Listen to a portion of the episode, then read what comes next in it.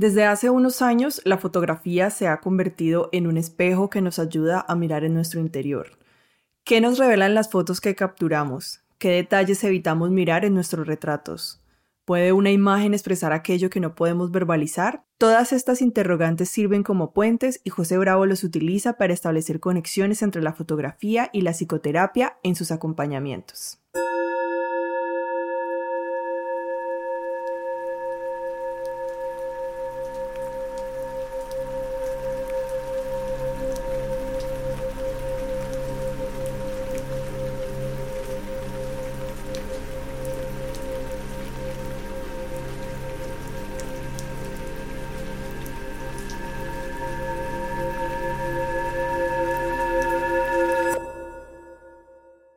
Bienvenidas a este nuevo episodio de Espejos y Retratos. Estoy realmente entusiasmada por presentarles a nuestro invitado de hoy. Su enfoque terapéutico es muy original, ya que combina la fotografía y la psicoterapia, y la manera en que trabaja con la fotografía me parece absolutamente inspiradora, tiene un ojo muy fino y sensible, y logra capturar momentos muy conmovedores y humanos. Personalmente, tuve la fortuna de participar en uno de sus talleres durante la pandemia, y debo decir que fue un verdadero salvavidas. Este espacio se convirtió en una comunidad que nos brindó apoyo y nos ayudó a aliviar nuestras cargas a todas las personas que participamos. Sin embargo, prefiero dejar que sea José quien les hable más en detalle sobre su proyecto, ya que es quien mejor nos puede transmitir la esencia y el propósito detrás de su trabajo. Así que bienvenido, José. Hola, Bella. Bueno, qué bien volvernos a encontrar. También como aquella vez, ¿eh? Sí, sí, sí, tenemos ahí una afinidad con lo virtual, ¿no? Bueno, yo algo que descubrí con la pandemia, no sé tú, es que, bueno, rompí ciertas barreras, ¿no? Con esto. Obviamente siempre mola más vernos en persona, pero, por ejemplo, en ese proyecto que nos unió hubo mucha intimidad y mucha sensación de unión esas tardes. Así que bueno, eso nos unió y acá estamos de nuevo. Bueno, muchas gracias ¿eh? por invitarme. Hacía tiempo ahora que no nos escucha nadie.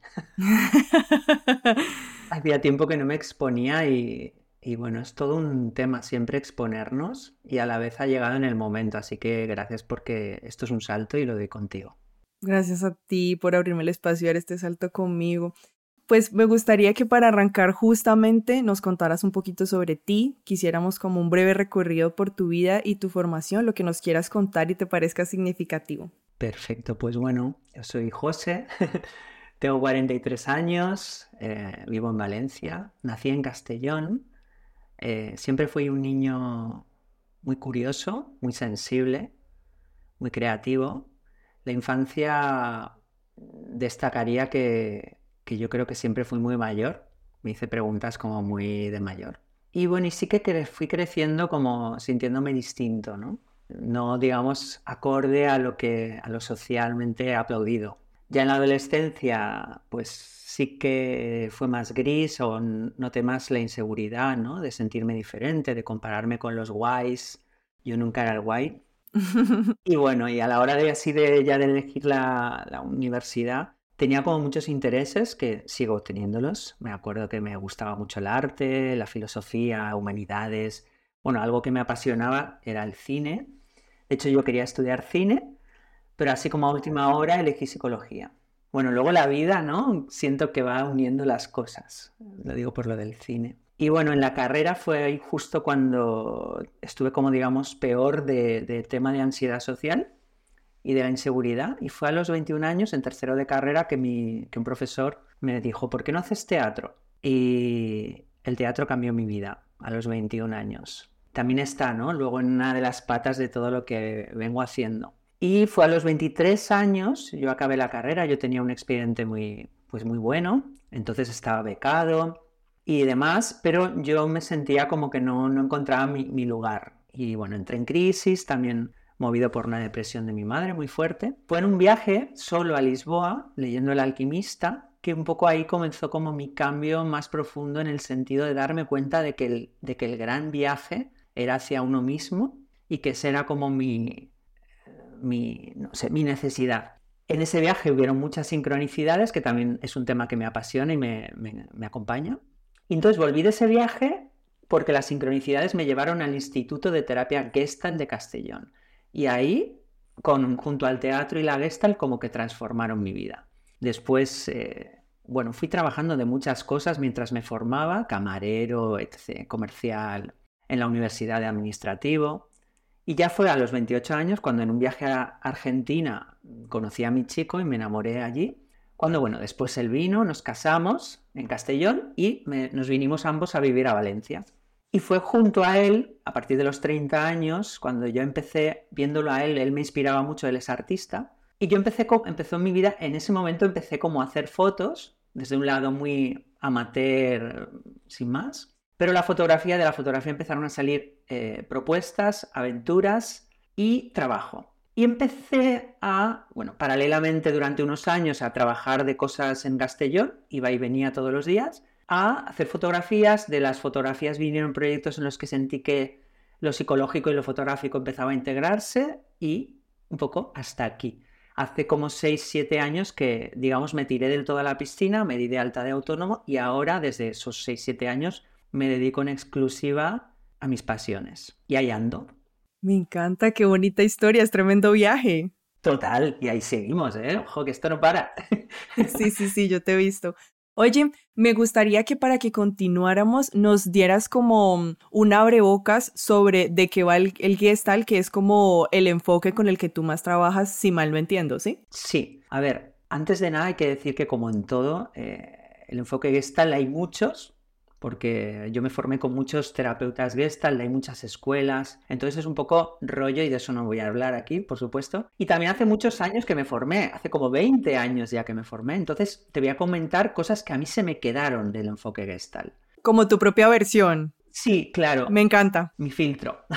Sí. A mí algo que me enamoró desde el principio es que era un espacio donde la vulnerabilidad estaba invitada. O sea, donde era la gente, a la gente se le veía se le veía lo humano, a los terapeutas se les veía llorar, em, o sea, era como un espacio muy, muy de verdad, muy auténtico. Eh, las emociones, lo he dicho, invitadas, un espacio en el que se miraba mucho más al cuerpo, o sea, lo psicológico se atendía desde una mirada más integral. Yo en la universidad como psicólogo me había formado en unos enfoques más cognitivo-conductuales que buscan más como clasificar, diagnosticar, bueno, un enfoque más científico. Acá era como un enfoque más holístico. El cuerpo, las emociones, lo espiritual estaban invitados.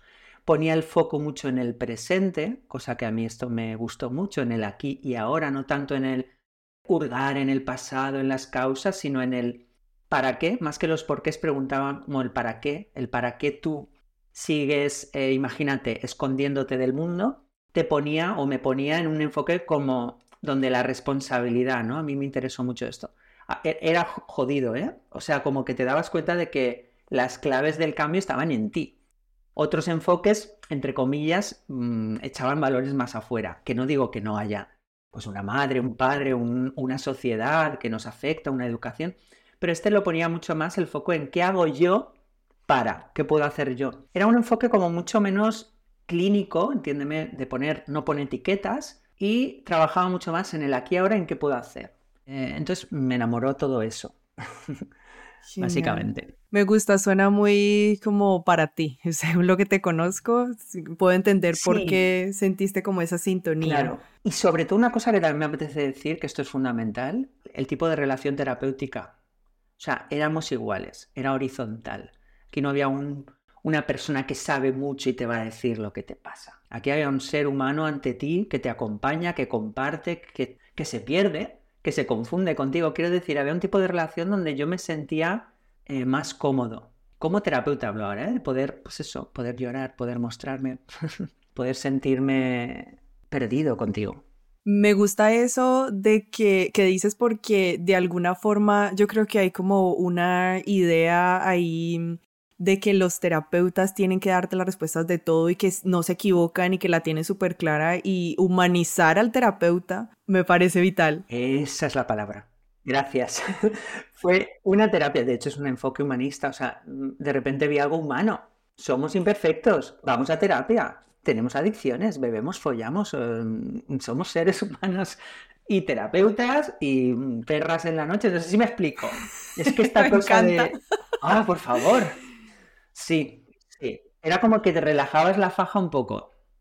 la faja, es una manera de decir mía. No, no, no, me encanta, la entiendo completamente, genial. Bien, y para hilarlo un poquito más, empiezas con este enfoque y en qué momento dices, mira, aquí hay un match y voy a empezar a hacerlo de esta forma. Pues no lo decido. La vida lo decide por mí o yo de repente me encuentro, ¿no? Yo de hecho lo tenía separado. Yo recuerdo que tuve un tiempo dos cuentas de Facebook, una para la psicología, otra para la fotografía, dos direcciones de correo, dos tarjetas, o sea, era como psicología es una cosa, fotografía es otra. Psicología es lo serio, tal, no sé qué, lo otro es lo creativo. Pues bueno, la vida me puso delante a una paciente que era fotógrafa. Ah. Ah. y entonces un día sí surgió el qué ocurriría si veíamos sus fotos. Entonces mm, fui a su casa, empezamos a ver sus fotos, y esa sesión con ella fue muy reveladora. Pero yo no me había formado en integración de psicología y fotografía, sino que empecé como a hacerlo yo desde mi... Sí que es verdad que en, en Gestalt, por ejemplo, trabajamos mucho la proyección. O sea, un dibujo, cualquier imagen habla más de ti que de la imagen, ¿no? Entonces sí que, por ejemplo, tuve otro paciente que tenía un tema con una ex, estábamos ahí bloqueados y no avanzábamos. Entonces un día le dije, tráete una foto si tienes tuya con tu ex. Y ese día que trajo esa foto, en ese diálogo con esa foto, mirando a la foto, se trabajó mucho más que todos los otros días hablando. Increíble. Sí, lo que acabas de hacer, tú me empezó a explotar la cabeza. Luego, mi primer proyecto como fotógrafo se llamó Primera Impresión y era que daba con desconocidos, lo lancé por redes, me tenían que escribir personas que yo no conociera de nada, que me citaban en un lugar con las que iba a pasar todo un día, hasta que ellas quisieran. Y esas personas me llevaban a un sitio interior y a otro exterior que ellas eligieran. Bueno, la cuestión, la primera persona que vino, lo que pasó ese día a nivel de proyecto fotográfico, fue tan potente que ahí empecé a darme cuenta de que yo no estaba haciendo un proyecto fotográfico, de que lo que pasaba ahí no era fotográfico. Y ahí empieza un poco todo, ¿no? Cuando empiezo a darme cuenta también con la... Es que miro arriba porque ahí arriba está el libro de lactancia. Mi primer proyecto trabajando como fotógrafo fue acompañar a mamás en sus casas dando teta. Y me di cuenta allí de que la fotografía en mi caso era una herramienta. O sea, era una herramienta para la relación. O sea, para la foto era más importante ese vínculo, ese respeto, esa escucha al otro, todo esto que ya había aprendido en teatro, o sea, lo que generabas y en terapia, lo que generabas con la persona, ¿me explico? tenía mucho, mucha más importancia que la foto. O sea, yo también empecé a hacerme fotos más y también a ver que con esos autorretratos, con esa exploración, yo iba como relacionándome de otra manera conmigo. Su hito fue, por ejemplo, un día de estos que te haces autorretratos, tal, tal, tal, tal, que fui a, a editar las fotos mejores. Y entonces puse las que eliminaría. Y ahí fue cuando descubrí todo aquello que no quería ver de mí todo aquello que tachaba de esas fotos. Y decidí empezar a dialogar con eso que eliminaba. Y entonces hice como subcarpetas dentro de la carpeta las que eliminaría. Unas eran borrosas, otras yo me veía altivo, otras yo me veía apagado, otras yo me veía las arrugas. Pues ahí empecé también como a todo un trabajo que sigue, que, lo, que tiene que ver con todo aquello que miramos de nosotros, lo que no miramos, etc. O sea, empecé pero yo no me formé en, fotografía terapéutica. Sí que es verdad que llegó un momento, no sé, fue todo ahí como dándose y dije, ostras, y me puse a buscar por Google y encontré a una artista que se llama Cristina Núñez, mm. que fue como mi referente, que es súper interesante, súper interesante su trabajo y su vida. Y entonces vi que no estaba solo, o sea, que de hecho era muy, o sea, ver, muy normal, que había como una red mundial de fotografía terapéutica. Pero, y fue eso como que sí que empecé como a, pero ya te digo, a practicarlo yo sin tener una formación ni nada. Genial. Ven, y mm, tú podrías como contarnos un poco cómo funcionan como algunos de los acompañamientos que hace. Por ejemplo, ahorita nos explicaste y yo lo viví en el taller contigo que tú seleccionas como fotografías que normalmente no seleccionarías y esa fue una de las actividades que hicimos, pero podrías contarnos como, no sé, ¿Qué más haces para que la gente pueda como hacerse a más idea? Vale. Bueno, pues sobre todo una gran línea que trabajo, sobre todo es el, la automirada. O sea, acompaño a personas en procesos de automirada en los que, bueno, pues imagínate que empezamos hoy. Ponemos sobre la mesa aspectos de ti con los que tienes conflicto o igual que quieres explorar, que están ahí en el armario, es como una... los yoes que llamo, ¿no? Los yoes con los que quieres hablar, dialogar. A lo mejor hay conflicto, miedo, vergüenza, relato de yo me he creído esta, yo era el niño bueno. Por ejemplo, yo no podía ponerme ahí en una foto espatarrado, vestido de Freddie Mercury. Eso no lo hace un terapeuta, un niño bueno, porque ¿qué dirán? Bueno, este tipo de cosas, ¿no? Que trabajo mucho. Entonces, a partir de los yoes con los que hay como conflicto barra curiosidad, tú empiezas como a practicar esta automirada y eh, vamos acompañando esa automirada. O sea, la, automirada la trabajo de diferentes maneras, tanto en, digamos, en el momento de, practicar el juego de fotográfico, que ahí entra mucho el tomarlo como un juego, abrirte a la curiosidad, jugarlo, digamos, explorarlo. y esto lo acompaño porque surgen resistencias, bloqueos, bla, bla, bla. Y luego también en, lo que es ya después del, hecho fotográfico, en ese diálogo con las imágenes, que ahí hay toda una... muchas posibilidades. Es que me vienen como ejemplos concretos, a lo mejor imagínate, pues por ejemplo, esa foto, esa foto del baño. Yo espatarrado, que la tengo ahí en la cuenta, una de las primeras, ¿no? Pues primero imagínate, déjate decir todo lo que te viene a la mente. La gente va a decir que te has pasado, que se, te ha ido la flapa, que esto no toca, que bueno, que eso, pues sí, con amigos, pero aquí la cuenta, bueno, te dejas ahí decir todo esto y luego un poco dejas como que esa imagen hable. Siempre digo, es como una cita con la fotografía, ¿no? Entonces, ¿qué diría ese, ese yo si pudiera hablar? Si te pudiera decir algo después de que tú le has soltado toda esta retaíla, ¿vale? Pues imagínate, me viene ahora, ¿no? Pues aquí me tienes. La cuestión es que existo. Aquí me tienes. Puedes cerrar la puerta del baño y hacer como que no existo. O puedes, no sé, abrazarme a ver qué pasa, ¿no? Este soy yo también. Este eres, esto, este eres tú también, ¿no? Bueno, es una posibilidad, ¿no? Es un trabajo también con las imágenes. También uno, porque esto tiene mucho que ver conmigo. ¿Qué ocurre si empezamos a mostrar al mundo a mis colegas o a la red social partes de mí con las que yo, pues eso, tenía un conflicto, me cuesta mirar. O sea, en mi camino terapéutico con la fotografía es absolutamente, digamos, imprescindible de la mano. No solo el trabajo que yo hago en la intimidad con esas fotos, sino lo que hago con las fotos a la hora de salir al mundo con ellas. Entonces, invito mucho en los procesos a a qué ocurre cuando yo muestro esas partes de mí que yo estoy ocultando. O sea, son como posibilidades.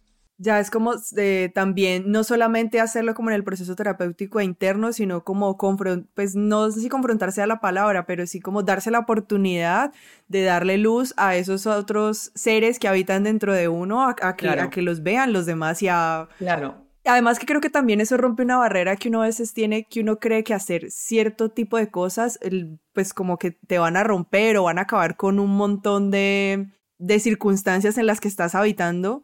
Pero luego cuando salen a la luz esos personajes no pasa nada y muchas veces es más la buena recepción que cualquier otra cosa. Efectivamente, es que es el camino de mi vida. Básicamente cuando nos liberamos y nos compartimos en nuestros diferentes yoes encuentras empatía si es que todo el mundo necesita liberarse en, general, aunque vamos haciendo cada uno nuestro camino bastante armarizados, nuestros peores censuradores somos nosotros, bla, bla, bla. Entonces, cuando alguien se permite esto, ojo, ¿eh? que también te encuentras rechazo, censura afuera, que muchas veces habla más de la autocensura del otro, pero bueno, insisto, la Gestalt no pone tanto el foco en qué dicen los demás, sino en qué hago yo con lo que dicen los demás, que ahí sería lo interesante también. ¿Qué ocurre? Porque esto es una de las prácticas. Imagínate, envíale esas fotos que te cuesta mirar y con las que has trabajado aquí conmigo. Elige a tres, cuatro personas de tu círculo con las que sí que te atreves a, mostrarles a yo perra. ¿Vale? y diles que es un ejercicio terapéutico y que te digan que les llega. Que les llega, que sean honestas. Claro, el trabajo después es que, o sea, ¿qué haces tú con eso que te llega? Claro. Eso es lo interesante. ¿Me explico? Si no pones el, la responsabilidad en el otro. Es como, claro, si alguien, que eso me pasaba a mí, si alguien critica lo que ve de mí y yo lo compro, me quedo en casa. ¿Te quedaría siempre en casa? Claro. Que ahí está, ojo, eh, yo soy consciente de que a lo que invito y que mi propia vida es un absoluto gimnasio de atrevimiento constante. Hola, ¿qué tal? Pero, ¿por qué? Porque me sienta de puta madre. Porque no tengo nada que ver con aquel niño. Y porque no viene solo. No soy un tío que, no sé si me explico, que no tiene vergüenza. Porque eso también lo que proyectamos, ¿no? Mucha gente piensa, a este tío no le cuesta nada mostrarse. Hola, ¿qué tal? Como me cuesta tanto, vengo dedicándome a ello toda mi vida. Y en eso acompaño a las personas. Y sigo, sigo en este momento con 43 años diciéndome cosas cada vez que comparto. Ahora he elegido, ahí está el tema, que eso no me va a dejar en casa. Y en eso estoy un poco acompañando. Esta es como sobre todo la, gran, digamos, vertiente de la fotografía terapéutica en, en la que trabajo. Luego, que no sé si es tanto fotografía terapéutica, pero sí un temazo, ya no es cómo me miro, que es lo que hablamos, sino cómo es ser mirada por otros. Entonces, sí que llevo eh, este punto de, pues en grupos, ¿no? De qué ocurre cuando, cuando me muestro y qué ocurre en ese ejercicio de ser mirada. Que ahí a lo mejor la fotografía ya no está tan presente. Al final da lo mismo. La fotografía son dos ojos que miran, ¿no? Entonces, ¿qué ocurre cuando, cuando el otro me mira? Y eso lo trabajo sobre todo con un proyecto que se llama Mirémonos. ¿Quieres contar un poquito más? Bueno, pues mm, al final es que yo trabajaba esto con fotógrafos también, porque es, otra vertiente, ¿no? Los fotógrafos nos dedicamos a mirar, pero muchas veces recurrimos a la cámara como si fuera una barrera, ¿no? Entonces, en algunos talleres con fotógrafos les planteaba cómo sería dejar la cámara a un lado y mirar a alguien, ¿no? Claro, y de repente se sentían expuestos. Personas que se dedican a mirar, que claro, tienen como conflicto con ser miradas empecé a ser muy consciente de que el gran tema era ese miedo a ser visto, ese miedo a ser juzgado, ese miedo también a la vulnerabilidad, ¿no? Entonces trabajo mucho el cómo ir exponiendo en ámbitos donde hay personas que nos puedan ver, el atrevernos, o sea, a que esto se lleve como digamos a la calle, a la calle literal y a la calle en el sentido de sacarlo del espacio terapéutico. A mí me interesa mucho como terapeuta, esto es muy mío también del teatro, es como sacar la, intimidad, la vulnerabilidad y lo terapéutico de los salones de psicoterapia. Llevarlo a la calle, llevarlo al mundo y, trabajar ese... O sea, es muy potente cuando yo me desnudo. Estoy poniendo las comillas, pero claro, esto en, el podcast no sé. cuando yo me desnudo en el sentido amplio de la palabra, en el mundo. Claro. Cuando yo bailo, cuando yo miro a alguien a los ojos en el mundo cuando me dejo mirar. Obviamente cuando me muestro y me desnudo ocurren cosas y ahí es donde intento trabajar, ¿no? Eh, que está moviéndose ahí, porque muchas veces en realidad lo que proyecto en el que me mira es mi movida. No estoy ni mirando cómo me mira. Que esto, mira, lo conecto con mi ansiedad social. Yo cuando tenía más ansiedad social, yo proyectaba el juicio mío en los demás y no miraba Claro, no miraba cómo me miraban. Muchas veces una tontería, que no es tontería, vuelvo a poner comillas, que es como una, una. Ponte en el centro, ¿no? Si estás como con la vergüenza, con la inseguridad de ser mirada, ponerte en el centro de un círculo de personas con las que ya hay un trabajo y una confianza. Y mirar cómo te miran. Es tan potente y tan necesario, o comprobar corroborar que hay miradas empáticas, humanas, hacia ti. Y claro, normalmente no nos exponemos a ver cómo nos miran. Sí, no, no, es tan fácil. claro, evitamos la mirada porque evitamos el juicio, entonces vamos como evitando ese tipo de espacios. Yo ya te digo, la fotografía terapéutica existe, pero es como que me di cuenta que la fotografía en realidad era una, herramienta para hablar de la mirada, de cómo me miro, de cómo miro al mundo y, de cómo ser mirada. Ben, bueno, primero quería decir algo sobre, sobre estos ejercicios de Mirémonos y es que tuve la oportunidad de estar en uno con el, en el cierre del taller que tuvimos virtual, luego cuando pudimos vernos y es muy fuerte, es demasiado fuerte, porque recuerdo que me pasó como con dos o tres personas que nos mirábamos y llorábamos, era como, no sé, es, o sea, se me aguan los ojos y todo de pensarlo porque de alguna forma es como ser visto, pero ser visto desde un lugar de amor. Entonces logré sentir eso en ese espacio y me pareció súper bonito y también me parecía súper bonito que se generaba como una complicidad muy divertida, ¿no? Como que a veces está eso de, de, me ves y agradezco que me veas y abrazo el que me veas y luego también está el nos estamos viendo, qué divertido, qué lindo esto. Entonces ese, ese espacio es bastante mágico. Y para retomar un poco, me gustaría que nos contaras, por ejemplo, cuando traías este ejemplo del paciente que trajo la foto con su ex, em, ¿cuáles son digamos, las herramientas o cuáles son los puntos que sueles mirar en este tipo de fotos que te ayudan como a desenredar esos procesos en los que están los pacientes o las personas que acompañas? Volviendo un poco al enfoque gestal, intento yo no analizar. No es como estas cosas de, ay, si has soñado con un elefante, significa, o si en la foto hay un, no sé, un gato.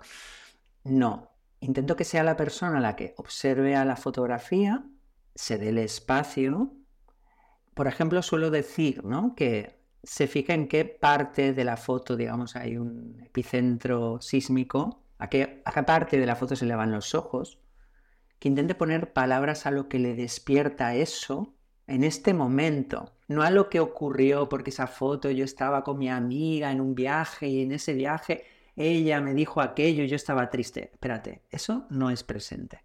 Tú ahora viendo la foto, ¿a dónde se te va la mirada? Pues se me va la mirada a ese abrazo que nos estamos dando.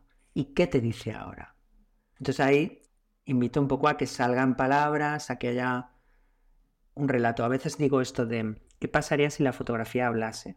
¿Qué te diría ahora esa fotografía o ese epicentro? Ese abrazo ahora ¿qué te diría? Imagínate, voy a ser muy, cutre, entre comillas, voy a ir muy a lo literal, que estás necesitando un abrazo, ¿no? ¿De quién? ¿De quién? Y ya estamos utilizando la fotografía como un espejo de ti ahora. Es una manera, ¿eh? es una manera de, trabajarla. Si, por ejemplo, lo que estamos haciendo es un diálogo con un autorretrato, como decía antes, ¿no? De una parte de ti con la que estamos trabajando, pues un poco como te decía antes también, un poco qué, resistencias, qué, se te mueve al verte ahí. Ponle voz, o sea, cero filtros, o sea, lo que te tengas que decir. De hecho, hay como una técnica, es como tipo con audio para que no tengas ahí que escribirlo Tipo, imagínate, los insultos que te. O sea, toda la mierda que te sale. Y luego, pues sí, dejar que la fotografía repose y ver. Darle una oportunidad a esa imagen de que te devuelva algo. Pero bueno, eso es con una foto solo. También a veces es muy interesante el collage, el juego con el collage, ¿no? Poner varias fotografías en el suelo, imagínate, de autorretrato. Y cuando ya están en el suelo, pues jugar a ver composites, por ejemplo, mm, qué te dicen y ver también relaciones muchas veces es muy interesante, imagínate, coge una foto tuya de niña, sin más, que ahora tú, por lo que sea, cuando las ves, te impacta o te toca. Y una tuya de adulta de hace poco, que también, al verla, la que más te, te impacte o te toque. Juguemos a juntarlas. Pones ahí una al lado de la otra, que se miren, entre comillas, entre una y la otra, y un poco qué le dice una a la otra. Y qué le responde la otra a la una es un juego, o sea, son todos juegos donde la fotografía, insisto, acaba siendo un, espacio de proyección sí, sí, sí. para algo tuyo de ahora. Y sí que es verdad que a todo aquello que está en imagen y que vemos y con lo que dialogamos, lo estamos integrando. Quiero decir, poco a poco, ¿eh? Gracias a muchas fotos mías, por ejemplo, con el tema del desnudo físico o con un tipo de desnudo, porque al principio eran como más introspectivos y como que eran más entendidos por mi parte terapéutica, pero otros más liberados o más subiditos de tono o como más provocadores, me ha costado verlos. Claro, me va costando menos verlos cuando más los veo. Pero esto no lo puedo integrar o yo no lo puedo integrar en mi vida si no lo veo literalmente en fotos. Y también, como te decía antes, en fotos compartidas. Porque para mí es como que me libera mucho más aquello que me he atrevido a compartir que aquello que veo de mí eh, en mi foro interno. Claro, es muy loco porque mm, mm, digamos que hay como muchas herramientas y terapias que utilizan imágenes, ya sea, no sé, se me viene ahorita a la cabeza las constelaciones, que tienes ahí como una imagen en vivo. Y pienso ahorita también en, yo estoy estudiando tarot, pienso también como en esas imágenes, luego cómo se terminan volviendo un puente para hacerle espejo a la persona que viene como en busca de respuestas. Y creo que el que sea visual de alguna forma hace que te conectes más fácil. Como tú dices, tú lo vas integrando a tu tiempo, pero hay un clic que es tal vez un poquito más rápido que cuando estás solo como en las palabras y en lo abstracto e imaginando, ¿sabes? Me parece súper poderoso eso. Tal cual. A mí es lo que más me ha enamorado. Es un poco, aparte de que me encanta porque es un lenguaje que me apasiona y que, que tiene muchas posibilidades, es muy creativo, o sea, permite un juego, pero es muy directo. O sea, es que es el ejemplo este que te pongo del chico aquel que venía con la foto de la chica y fue él al ver en esa foto cómo él estaba situado con ella, solo de ver físicamente cómo estaban sentados, es como que vio cómo era la relación, fíjate, cómo era la relación de pareja. Y lo que no estábamos viendo en tres sesiones o cuatro de, como que no entendía porque hacía, imagínate, 10 años que se habían separado y él, bueno, pues seguía enganchado. Y ahí vio el tema. y fue como, hola. Sí, a veces, a veces es loco, ¿eh? Lo que se ve en una imagen. ¿Tienes de pronto como algún otro caso así que tú recuerdes que hayas acompañado a alguien y a través de una foto haya hecho como un clic importante que nos puedas compartir? Ahora me viene em, una, una, profesora de instituto que, que ella venía del mundo del arte y como que es una persona muy transgresora, digamos, en la vida, pero en el instituto estaba muy encorsetada y encerrada. ¿Vale? Pues ella se llevó la cámara y el trípode a la sala de profesores del instituto, se encerró allí, hizo una performance, en plan, de, es que no me acuerdo en qué se, basó en unos autores muy locos alemanes. Y entonces hizo como una especie de performance tipo catártica, loca, no sé si se desnudó, no sé qué hizo allí dentro.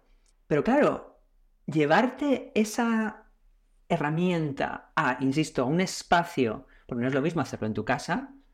Yo a veces invito a la gente a llevarse la automirada a los trabajos. Por ejemplo, hubo una persona que trabajó en los váteres de su trabajo eh, como, claro, no, que tengas que tener espacio, el incienso, la música perfecta y tres horas para poderte mirar. O por ejemplo con mamás, con mamás que, que, bueno, he trabajado en concreto con muchas madres el tema de automirada, con esto de que no soy, no existo porque soy madre, ya no me miro. ¿Y cómo es llevar el móvil a tu, a tu día a día con tus bebés y con tus niños y mostrarles a esos niños tus fotos? Hablarles de ti. Bueno, te estoy poniendo así como diferentes ejemplos, pero súper potente. Me encanta porque esto eh, lo hila con una pregunta que te quería hacer, que creo que ya respondiste en parte, y es como que si se necesitaban conocimientos técnicos para poder trabajar con esta herramienta, y pues claramente no, pero no sé si quieras contarme algo más allí aparte de, de esto. A ver, se necesita, como digo yo, una herramienta con la que mirar. una vez vino a un taller una persona sin cámara que dibujó a las personas. O sea, es que ya. Pero bueno, en general, pues con un móvil. Si yo básicamente todo lo que hago es con un móvil, pongámonoslo fácil. No venimos a hacer una, no sé, una exposición eh, artística. Pero sí, claro, si eres fotógrafa, tienes una sensibilidad, por ejemplo, como la, tienes tú y la tenías en el taller que hicimos, no sé si decir que es un mamá, simplemente pues vendrás desde tu mirada y incorporarás todo tu universo y quizá tienes esa creatividad, pues, como por ejemplo me acuerdo con cómo generabas el escenario, pero eso es lo de menos. O sea, no, no, no, no. Sí que es verdad que a veces surge inseguridad en personas. Si ven mis fotos es como que piensan que hay que ser, que hay que tener una sensibilidad fotográfica o una buena cámara y no. A ver, saberla usar, porque también me encuentro como yo hoy, ¿no? Que he tenido ahí un momentito con tus herramientas de auriculares y tal, un poquito de no saber utilizar la base. Bueno, saber encender, saber pasar las fotos al ordenador, un poco más. Ya, genial. Y mm, no sé si quieras también eh, contarnos, eh, aparte de los acompañamientos de automirada, los otros acompañamientos que haces que también me parecen muy potentes. ¿Te refieres a los fotográficos o a cuáles? A los fotográficos, sí.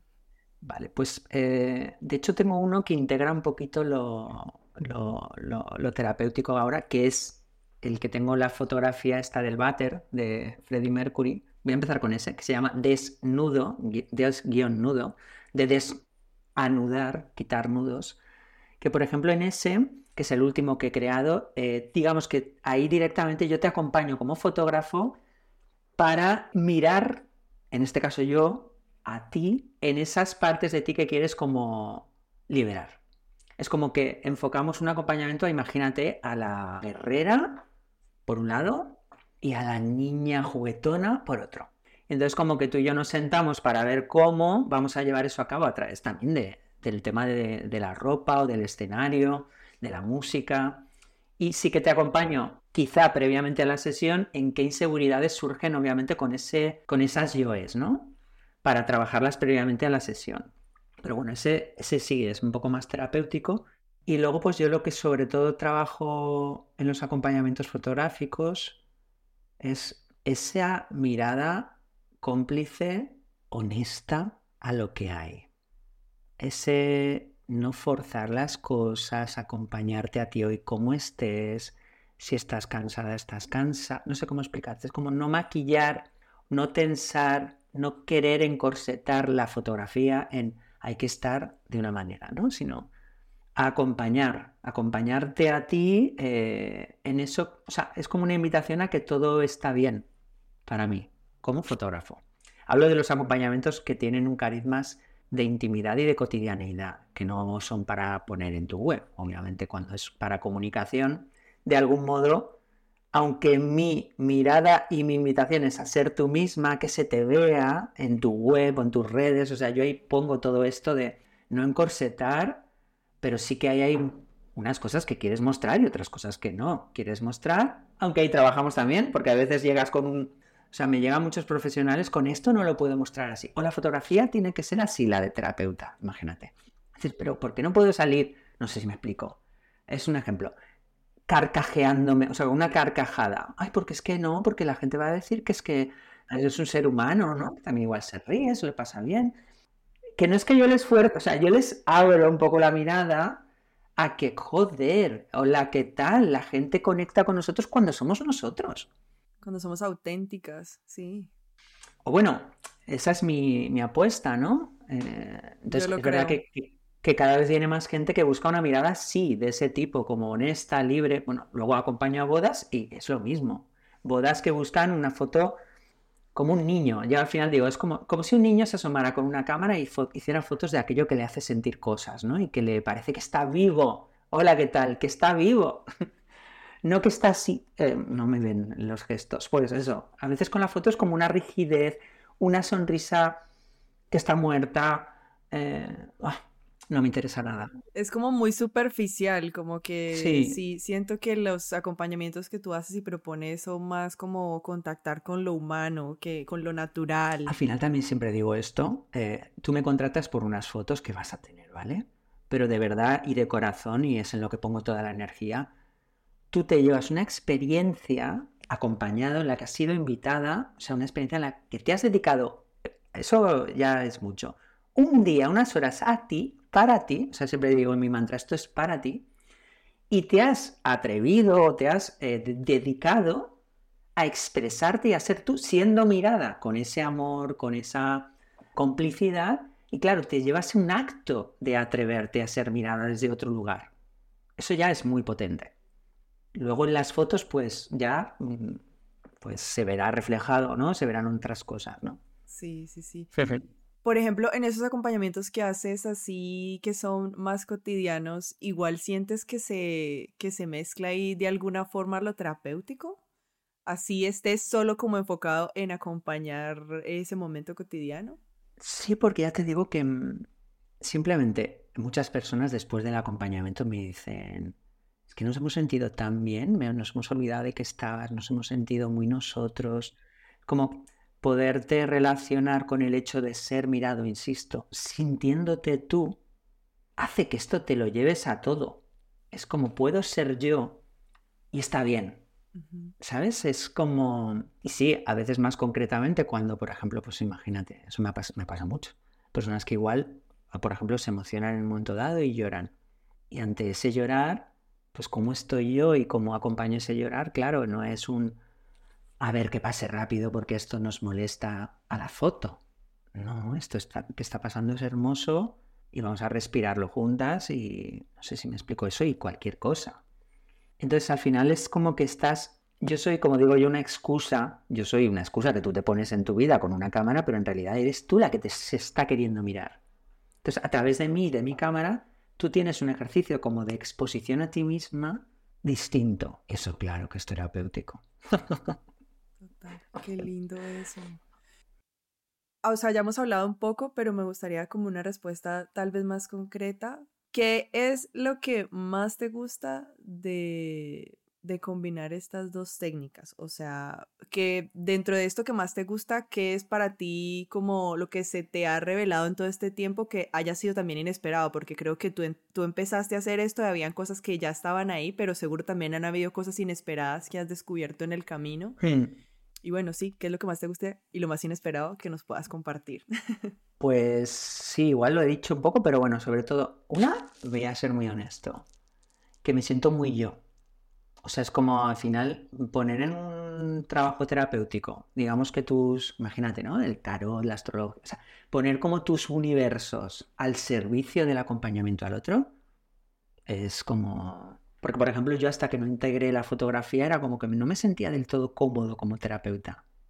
O sea, como que faltaba algo. ¿Sabes? Es como que de repente eres tuya, también tú, muy tú como terapeuta. Eso, honestamente, es una. Pero luego, sobre todo, porque de repente, mm, insisto, es como más directo, que eso sí lo hemos dicho, es muy creativo. O sea, en realidad es muy creativo y te sorprende.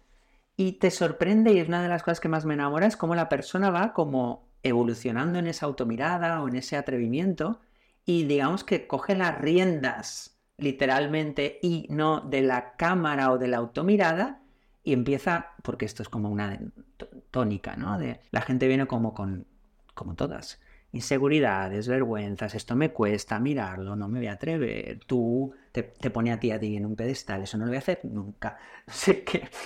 Y a la segunda, la tercera sesión está ya, no sé, me explico espatarrada en un parque y claro, y como que está cogiendo esa persona las riendas. A mí una de las cosas que me gusta de la foto también es que tú en el acto de mirarte, a ver cómo explicarlo, eres protagonista de tu propia sanación.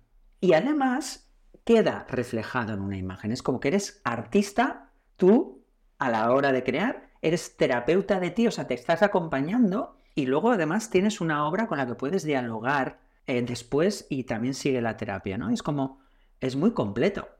Hermoso. Me encanta, sí, sí, sí, me encanta. Creo que e-, es una gran respuesta. Ya sería la, última pregunta para cerrar. Mira, pensábamos que iba a ser un montón y al final es que conversando se van respondiendo. Se me ha hecho súper fluido. Sí, sí, sí, a mí también. Y me has eh, regalado y nos has regalado a las personas que escuchen eso también como información muy valiosa que yo creo que que nos va a servir en general en la vida y nos va a ayudar a relacionarnos también de otra forma con nuestras propias fotos, que es lo que espero y que es lo que quiero generar con la siguiente pregunta y es que me gustaría pedirte que nos regales un ejercicio que podamos hacer de forma individual utilizando la fotografía como herramienta de autoconocimiento de forma terapéutica. Voy a daros varias opciones.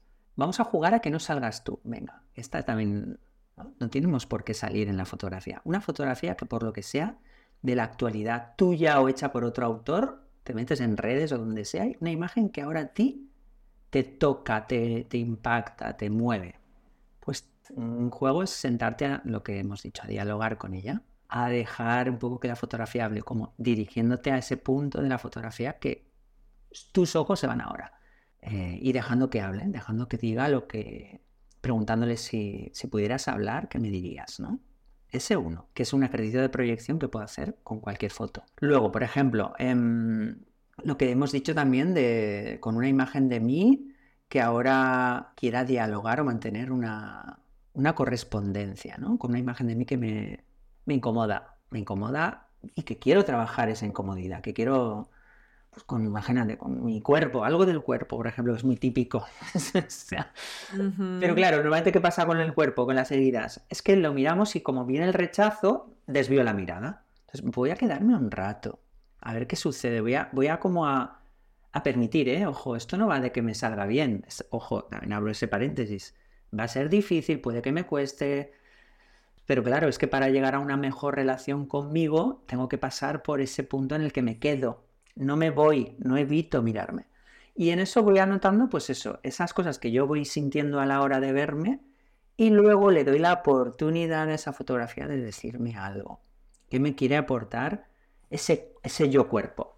Ese yo cuerpo en el que me, voy, me voy, primero me voy a las, a las, a los michelines, luego me voy a las arrugas, luego me voy a que me estoy quedando calvo, luego me voy a que, qué pelos son estos. Y luego me voy a ver qué me dice este ser humano. Y lo dicho también, es muy interesante si haces un acto, tercer ejercicio, transgrede la imagen que das de ti. Elige una de esas imágenes que te cuesta compartir de ti y atrévete a hacerlo. Y de hecho esto lo puedes compartir con tres o cuatro amigas. Lo hacéis a la vez. Quedáis mañana a las seis de la tarde. Vamos a compartir cuatro amigas un post con una imagen en la que compartimos al mundo algo que nos cuesta, que nos da un poco de vergüenza, pero que somos nosotras. Entonces lo hacemos a la vez, saltamos juntas. Y aprovecho, previamente he hecho yo un trabajo de diálogo con esa foto y luego pues comparto, ¿no? Puedo compartir lo que me cuesta compartir esa imagen y hago un acto de atrevimiento colectivo, porque de esto va también, por favor. Esto es un liberador para mí y para los demás. Acabo con esta. Eh, actuarlo. O sea, actuar. Por ejemplo, imagínate que quiero trabajar en ese mi yo más perra, mi, yo más cabaretero. Voy a sacar el cabaretero que llevo dentro. Pues vamos a jugarlo, vamos a, a jugarlo con un espacio, con una música en casa, con una ropa. Luego voy a dejar el móvil, en vez de a lo mejor la cámara estar muy pendiente, puedo dejar el móvil y que vaya o la cámara, da igual, pero que vaya disparando sin estar yo pendiente de la imagen, porque a veces yo estando pendiente quiero controlar la imagen y dejo de ser yo. Claro. Entonces, en estos ejercicios de actuar ante la cámara es muy interesante si no me veo y luego, o sea, que me deje llevar. Pongo ahí a Mulan Rouge, empiezo ahí a soltarme, soltarme. Con el cuerpo aquí es muy importante ejercicios de ir soltando los músculos, cosas teatrales pero quiero decir que empiezo como a dejarme llevar, dejarme llevar, dejarme llevar hasta que haya un momento de clímax que ahí estarán luego las fotos con las que tengo que hablar. O sea, y en, ese momento cuando me dejo ser, bailo, me tomo las fotos, luego hago como una selección de esas fotos. Luego ahí puedo, por ejemplo, claro, irme a lo que más me ha sorprendido.